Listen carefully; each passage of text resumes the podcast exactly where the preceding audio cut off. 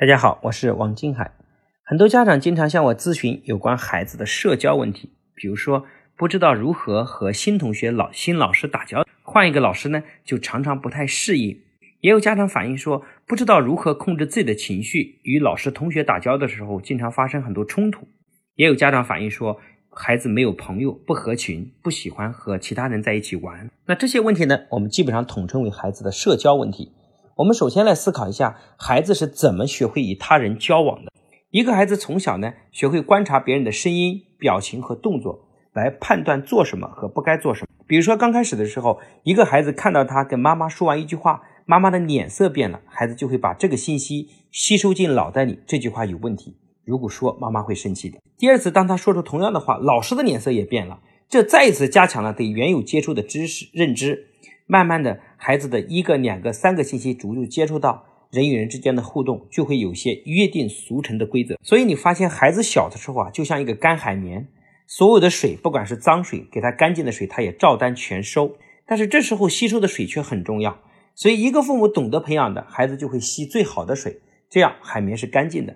如果父母不懂得随性发挥，跟着情绪来，跟着心情来，这样孩子呢也会吸大量的水，只不过水是脏的水。关于人际交往的能力呢，其实基本上又很细微又很隐秘，很难呢通过一一的口头传授。一般的家庭呢，都是通过孩子在真实生活中的体验、发生的事情的经历来提升，从而来决定自己如何与人相处，如何在社会上跟大家交往。这样整个过程呢，从在家庭中相处和到了学校，从而逐步形成一个社会化的过程。那为什么很多孩子在社交中不受人欢迎呢？从而表现出各种各样的问题。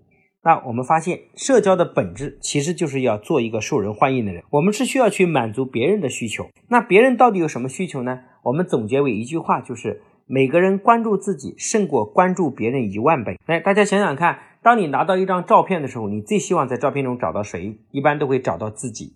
如果这个照片中没有你，你可能看也不是很有兴致。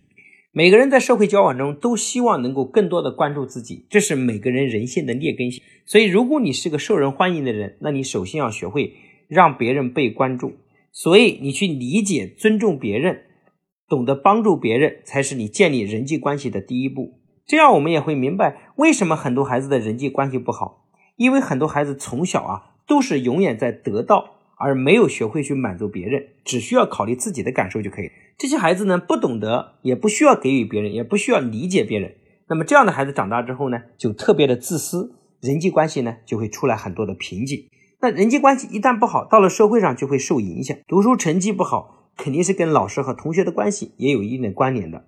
到了社会上，同样也会出现跟同事和领导关系处不好，也没有办法发展。所以，我们发现培养一个孩子的人际交往能力非常重要。那我们到底该怎么办呢？首先，第一点就是家长要学会尊重孩子，给予孩子足够的表达机会。很多孩子只要一讲话，讲一句错的话，家长就开始反驳，没有给孩子细心聆听的机会，也没有机会让孩子不停的表达，孩子没有成就感。没有被尊重，所以这样的孩子到了社会上呢，他也不懂得听别人讲话，也不懂得尊重别人。没有自尊的孩子是不会有自律的，这样的孩子最后也会没有自信。